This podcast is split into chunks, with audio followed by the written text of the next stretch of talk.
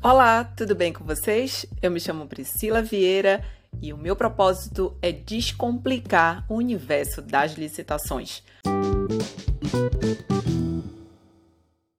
Hoje nós vamos falar sobre o Acórdão 829 de 2023 do plenário do Tribunal de Contas da União, em que teve como relator o ministro Benjamin Zille. A data de sessão ocorreu dia 3 de maio de 2023 e o tema é qualificação técnica. O enunciado é o seguinte: é irregular a exigência para fins de habilitação de que a licitante comprove possuir inscrição ou visto no Conselho Regional Profissional da unidade federativa em que será executado o objeto, Aqui, entre parênteses, artigo 37, inciso 21 da Constituição Federal e artigo 30, inciso 1 da Lei 8.666 de 93. O instante apropriado para atendimento de tal requisito é o momento de início do exercício da atividade, que se dá com a contratação e não a fase de habilitação, sob pena de comprometimento da competitividade do certame. Ora, pessoal, eu acabei de receber um edital com essa mesma exigência o, a exigência de visto no Conselho Regional Profissional da unidade federativa. Não é um tema de agora, é um tema já bastante repisado pelo Tribunal de Contas da União. Nesse caso aqui do acórdão 829 de 2023, aconteceu o seguinte: apenas um licitante, uma licitante, participou deste certame. Uma concorrência 3501 de 2022 do Piauí fez com que o Tribunal de Contas da União analisasse essa, esse processo de licitação e encontrasse evidente falta de competitividade.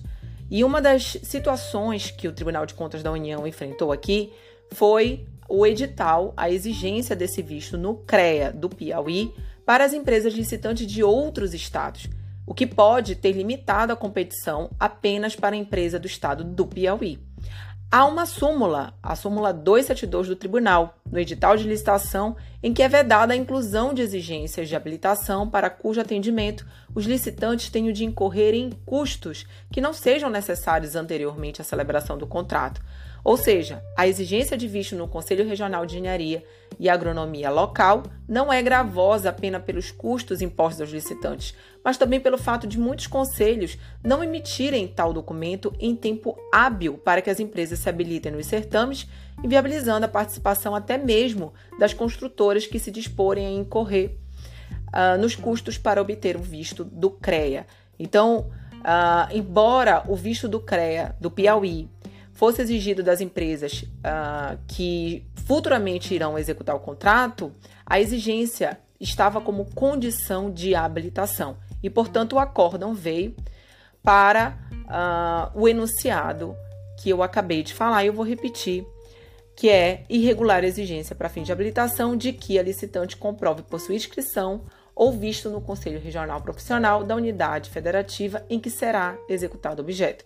Portanto, essa exigência deve ficar para o contrato, para firmar o contrato, apenas da licitante que venceu a licitação.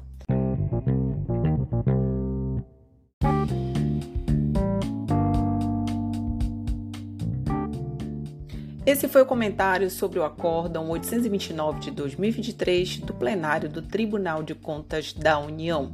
Não esqueça de seguir priscilavieira.licitar no Instagram e também o canal do YouTube. Valeu, pessoal. Tchau, tchau.